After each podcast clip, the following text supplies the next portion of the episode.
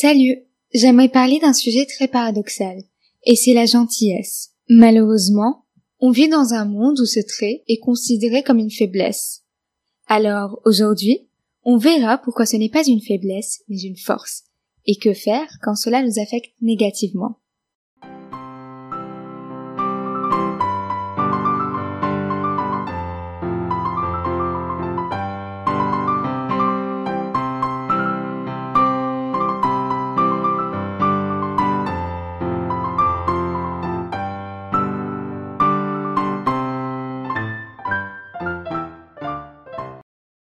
Sache que, plus tu es fort, plus tu es gentil.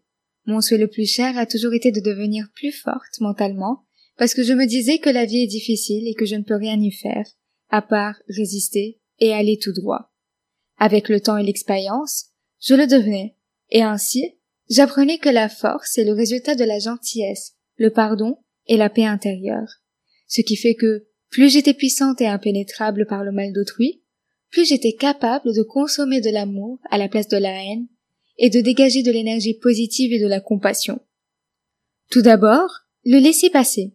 Il y a beaucoup d'événements et de comportements qui te déçoivent dans la vie, et il faut apprendre à laisser passer et aller de l'avant. Si tu continues à compter les mauvaises choses, tu ne pourras pas rester gentil.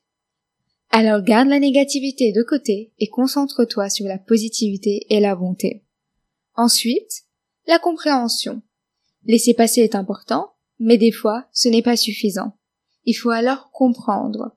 Tu ne sais pas ce que la personne vit en ce moment, ni ce que la personne a vécu avant. Même si des fois il n'y a pas de raison apparente pour expliquer certains comportements, tu n'es jamais sûr de ce qui se passe dans la tête de la personne. Reste gentil, tu sauves peut-être des vies sans le savoir.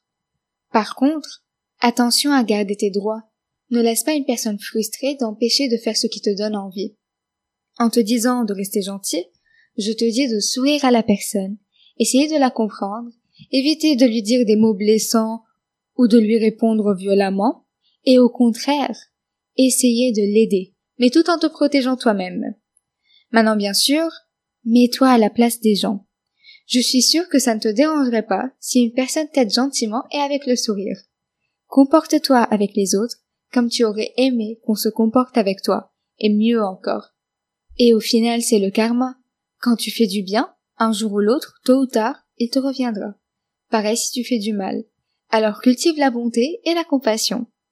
Puis, résiste. C'est dur de rester gentil quand personne n'apprécie tes efforts. Mais il faut résister. Parce que la gentillesse et l'altruisme sont peut-être le seul espoir de l'humanité. Mieux vaut avoir une conscience tranquille et un cœur blessé que la conscience d'un méchant. Et ton cœur guérira petit à petit, parce que t'apprendras à t'aimer toi-même, toi qui as fait le bon choix. Apprends à donner sans reprendre, et sois un espoir pour l'humanité. Enfin, sois passionné. Aime les gens, aime la vie, même si elle est difficile, injuste et blessante des fois. Elle est comme elle est, et elle est belle pour ce qu'elle est. Sois heureux d'aider ceux autour de toi. Sois gentil pour le plaisir et avec le sourire. On n'a qu'une vie, et ça ne sert à rien de la perdre à être cruel. Autant laisser derrière soi une belle image d'amour et de compassion.